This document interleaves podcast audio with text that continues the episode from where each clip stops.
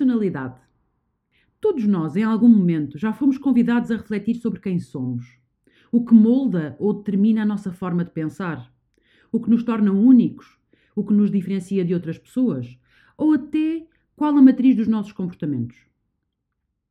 Colocarmos-nos perante estas questões não necessariamente nos fará chegar a uma resposta determinista e conclusiva, mas antes à consciência de um processo em permanente desenvolvimento criação e crescimento ao longo da vida.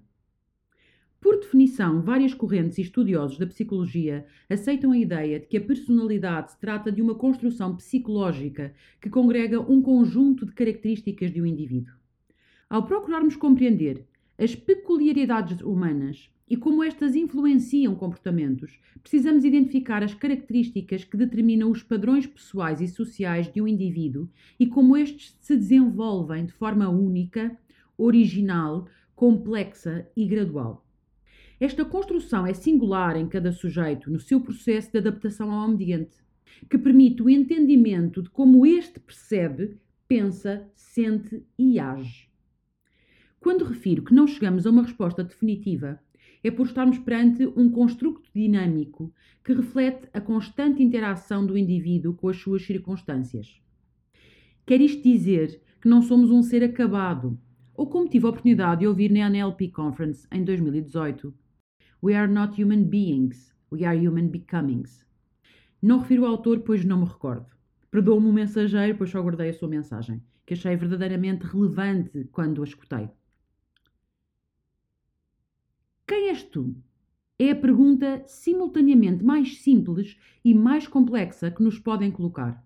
E grande parte de nós responderá a esta questão com o seu nome, o seu título profissional ou cargo, o seu papel na família, os seus gostos, o seu signo ou o local onde vive. Uma resposta um pouco mais profunda poderá incluir o que é importante, o que acredita e o que o move. Provavelmente cada um de nós terá uma resposta diferente para esta mesma pergunta. E apesar de podermos ter, algo, ter muitos dos elementos comuns com outras pessoas, como a religião, características físicas, país de origem ou prato favorito, o que nos torna distintos e únicos é a nossa personalidade.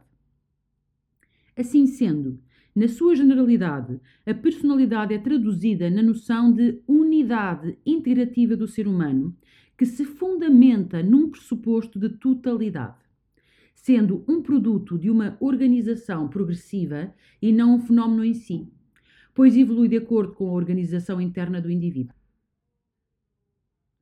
Na corrente psicanalítica, crê-se que a estrutura base da personalidade já está formada por volta dos 5 anos de idade. Já nos estudos epistemológicos de Piaget, a personalidade começa a formar-se entre os 8 e os 12 anos de idade. Um ponto de divergência encontra-se na ideia de haver ou não elementos fixos na composição da personalidade, como o temperamento e os traços de caráter. A procura pelo entendimento da natureza humana tem milhares de anos e podemos colocá-la numa timeline que nos leva desde a antiga Grécia até aos mais recentes e modernos laboratórios de investigação genética. Neste longo intervalo de tempo, encontramos inúmeras teorias da personalidade, nem todas unânimes, na sua, propriamente na sua sistematização, mas todas elas com um elemento em comum: encontrar a resposta para o que nos torna aquilo que somos, como nos diferenciamos dos demais e o que determina a nossa visão da vida. A criação de uma teoria da personalidade terá em conta duas vertentes: a interna, relacionada ao pensamento, e a vertente externa, relativa ao comportamento reconhecendo uma dimensão intrapsíquica não observável e uma dimensão externalizada, passível de serem observadas particularidades individuais por outros. A sua teorização procurará também identificar os elementos universais da natureza humana, ou seja, as características comuns a todos. Os elementos particulares que nos diferenciam e nos aproximam só de alguns, e os elementos singulares que nos tornam únicos e distintos de todos os outros. Modelos teóricos. Conforme já tive a oportunidade de referir anteriormente, a história das pesquisas e teorizações sobre a personalidade é muito antiga. Façamos por isso uma breve visita no tempo. Vamos posicionar-nos na antiga Grécia, com o médico Hipócrates, onde este estudou e sistematizou um conjunto de fenómenos baseado nos elementos da natureza, que dividiu os temperamentos em quente versus frio e úmido versus seco, dando origem a quatro temperamentos que, conjugados, produzem as variações de quente-úmido, quente-seco, frio-úmido e frio-seco. Para saber mais sobre a teoria dos humores, por favor, leia ou escute o artigo anterior. Posteriormente, tendo por base a teoria humoral dos quatro temperamentos, Platão desenvolveu uma outra classificação que dividia a personalidade em quatro tipos: o idealista, elemento ar, o artesão, do elemento fogo, o guardião, do elemento terra, e o racional, do elemento água. Chegados ao século XX, Freud, o conhecido e considerado pai da psicanálise, também se debruçou sobre a personalidade, considerando que esta se desenvolve com base em três instâncias psíquicas: o id, o ego e o superego. Num outro momento, escreverei com mais promenor sobre a teoria de Freud. Jung, com a sua psicologia profunda, influenciado pelo trabalho de Freud, por sua vez, criou o seu próprio sistema de caracterização da personalidade. Para Jung, a personalidade é, uma, é primeiramente dividida em dois grandes grupos que se diferenciam pela gestão da própria energia: introvertido versus extrovertido, estando o indivíduo maioritariamente num dos lados, acrescido de quatro funções psicológicas essenciais: pensamento versus sentimento e sensação versus intuição. Sendo que cada uma destas funções poderá ser experienciada de forma introvertida ou extrovertida. Este trabalho colhe seguidores e desenvolvedores até aos, até aos dias de hoje, estando na origem do popular teste Myers-Briggs Type Indicator. A psicologia humanista de Abraham Maslow desenvolveu uma ideia originária em Freud, de que alguns dos aspectos impulsionadores da personalidade se encontram enraizados fora da consciência, ou mais propriamente na mente inconsciente. Para Maslow, haveria a hipótese de a personalidade ser impulsionada por um conjunto de necessidades presente em cada ser humano. Conhecida como a hierarquia das necessidades de Maslow, cada nível de necessidade requer ser satisfeito antes de se poder atender no nível seguinte. Nos seus cinco níveis encontramos as necessidades fisiológicas, de segurança, de pertencimento, de estima e, por último, de autorrealização que determinariam um conjunto de motivações e comportamentos que comporiam a personalidade do indivíduo. Um outro psicólogo americano e criador da abordagem centrada na pessoa, Carl Rogers, usando como base o trabalho de Maslow, concluiu que os comportamentos do indivíduo não resultam apenas do nível de necessidades que procura satisfazer, mas, pelo contrário, são as características da personalidade que determinam a forma como as necessidades são satisfeitas.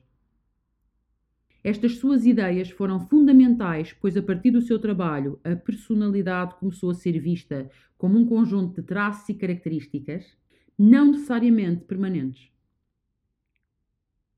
Antes de lhe apresentar um modelo que é hoje mais aceito na comunidade que estuda a personalidade, quero ainda fazer referência ao trabalho do psicólogo alemão Hans Eysenck que retirou o estudo da personalidade do campo exclusivo da filosofia e associou os seus traços a características do corpo físico.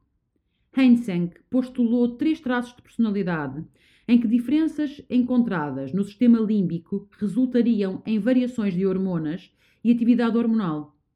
Tendo por base a teoria dicotómica de Jung, introversão versus extroversão, as diferenças límbicas identificariam que os indivíduos altamente estimulados naturalmente procurariam menos estímulos, ou seja, os introvertidos, enquanto que os indivíduos menos estimulados procurariam maior estímulo, neste caso, os extrovertidos. O mais relevante é identificar que esta conexão entre corpo, mente e personalidade levou a que este campo de estudo evoluísse para a exploração de evidências mais objetivas e menos filosóficas. Assim, as contribuições mais recentes para o mundo da personalidade têm como referência três elementos fundamentais. Primeiro, posicionar os traços de personalidade dentro de um espectro em vez de variáveis dicotómicas. Segundo, contextualizar temporalmente os traços de personalidade, procurando identificar como esta muda perante o ambiente e circunstâncias em que o indivíduo se encontra. Terceiro, reconhecer as bases biológicas que direcionam o comportamento. Desta forma, podemos concluir que as teorias dos traços de personalidade há muito que procuram definir quantos traços de facto existem. Por exemplo, para Gordon Allport existem 4 mil traços de personalidade. Já para Raymond Cattell, a personalidade estaria alicerçada em 16 fatores. E como vimos anteriormente, Hans Eysenck definiu uma teoria baseada em três características, conhecido como o modelo PEN da personalidade. Para muitos pesquisadores deste ramo, a teoria de Cattell era muito complicada e a de Eysenck excessivamente limitada, fazendo surgir uma teoria amplamente estudada, com evidências crescentes, chamada Big Five, os cinco grandes traços da personalidade, tendo sido o seu estudo iniciado por Fiske em 1949 e posteriormente expandida para outros pesquisadores. Big Five. Para muitos psicólogos contemporâneos, a personalidade define-se em cinco dimensões básicas e primárias: extroversão, amabilidade, abertura, consciência e neuroticismo. Em cada um dos traços podem ser medidas as características com alta predominância, assim como baixa, permitindo-nos melhor entender os nossos próprios mecanismos internos e de reação ao mundo, bem como os das outras pessoas, dando-nos a possibilidade de usar a nosso favor os seus potenciais e melhorar as limitações. Importa referir que cada um dos cinco traços primários da personalidade representam um intervalo entre dois extremos. Ou seja, pegando por exemplo na extroversão, falamos de um espectro com um intervalo variável entre a extroversão extrema e a introversão extrema, o que significa que cada um de nós estará algures nesse intervalo. Extroversão. Traço de personalidade caracterizado por sociabilidade, excitabilidade, assertividade e expressividade emocional. Pessoas com alto grau de extroversão tendem a aumentar a sua energia em situações sociais e em contacto com outras pessoas. Estamos perante alguém com um profundo laço com o mundo exterior e é habitualmente visto como alguém cheio de energia, entusiasta e voltado para a ação. Já um baixo grau de extroversão, que é definido pelo polo introversão, refere-se a pessoas que tendem a ser mais reservadas, para quem o, ambiente social poderá ser mais desgastante, pois energizam-se estando sozinhas. Os introvertidos não têm a exuberância social, parecendo calmos e ponderados, e muitas vezes falsamente definidos como tímidos ou depressivos mas estamos perante alguém que precisa de menos estímulos sociais e de mais tempos solitários, pois poderá ser igualmente ativo e enérgico, mas não socialmente. Amabilidade. Traço de personalidade caracterizado pela confiança, bondade, generosidade, prestabilidade, afeto, altruísmo e atenção aos outros. Pessoas com alto grau de amabilidade tendem a ser amigáveis, compassivas e cooperantes. É um traço que identifica pessoas cuja preocupação está na harmonia social. Já um baixo nível de amabilidade tende a representar pessoas mais competitivas, manipuladoras e antagonistas face a outros. A pessoa não amável coloca os seus interesses acima dos interesses dos outros, demonstra ceticismo, o que a torna desconfiada e pouco cooperante. Abertura. Traço de personalidade caracterizado pela aventura, abstração, imaginação, criatividade e insight. Pessoas com alto grau de abertura tendem a ter uma ampla gama de interesses. São curiosas, gostam de aprender e experimentar coisas novas. Este traço distingue pessoas que pensam fora da caixa, das de terra, de terra a terra e convencionais. Já um baixo grau de abertura coloca-nos perante alguém mais tradicional e literal, que dá preferência ao claro, simples e óbvio, em detrimento da compreensão das entrelinhas, do ambíguo, subtil e do pensamento abstrato. Consciência. Traço de personalidade caracterizado pelo controle dos impulsos, com comportamento orientado para objetivos e planos feitos com antecedência. Pessoas com alto grau de consciência tendem a ser organizadas e atentas aos pormenores, mensurando sempre o impacto das suas escolhas e ações nos outros. Reconhecemos-lo em pessoas que mostram autodisciplina, orientadas para os seus deveres e que dão preferência a ações planeadas em detrimento de comportamentos espontâneos. Já um baixo grau de consciência traduz-se numa personalidade desorganizada e menos estruturada, podendo manifestar-se em, pro, em procrastinação e adiamento de tarefas e compromissos. Neuroticismo. Traço de personalidade caracterizado por tristeza, mau humor e instabilidade emocional, com tendência a experienciar emoções negativas e a ser emocionalmente reativo e vulnerável ao stress e à ansiedade. Pessoas com alto grau de neuroticismo tendem a ter maior predisposição para ver ameaças, não ter esperança e cair em frustrações. Problemas de regulação emocional podem diminuir a capacidade de pensar com clareza, tomar decisões e, e lidar de forma apropriada com diferentes circunstâncias. Já um baixo grau de neuroticismo revela pessoas com, que mais dificilmente serão perturbadas e, por isso, menos reativas emocionalmente, com tendência a serem calmas, emocionalmente estáveis, equilibradas e resilientes, com mais facilidade para relaxar e livrar-se de sentimentos negativos e preocupações. Fazendo algumas considerações finais, aqui apresentei-lhe alguns modelos, tendo explorado maioritariamente um, aquele que mais adeptos hoje tem. Apesar disso, muitos outros poderiam ter sido referidos, e arrisco-me a dizer que ainda nenhum chegou à efetiva resposta à pergunta: quem sou eu? Pois então, mantenhamos nós este legado ancestral de questionamento e aproveitemos a oportunidade para refletir em nós e sobre nós.